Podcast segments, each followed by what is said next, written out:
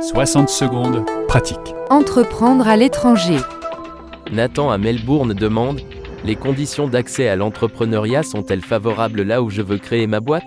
Certains pays offrent des conditions satisfaisantes euh, à la création d'entreprises. D'autres destinations sont plus contraignantes, avec par exemple une complexité administrative ou un environnement légal et fiscal dissuasif.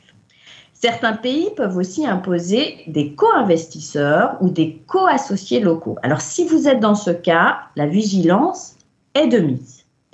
Vous verrez rapidement que chaque pays a sa propre culture entrepreneuriale qui est elle-même peut-être très différente de votre propre culture d'entrepreneur. Quoi qu'il en soit, les différences culturelles, linguistiques et réglementaires peuvent être un vrai frein à l'entrepreneuriat. 60 secondes pratique avec Sandrine Gelin-Lamrani. Françaisdanslemonde.fr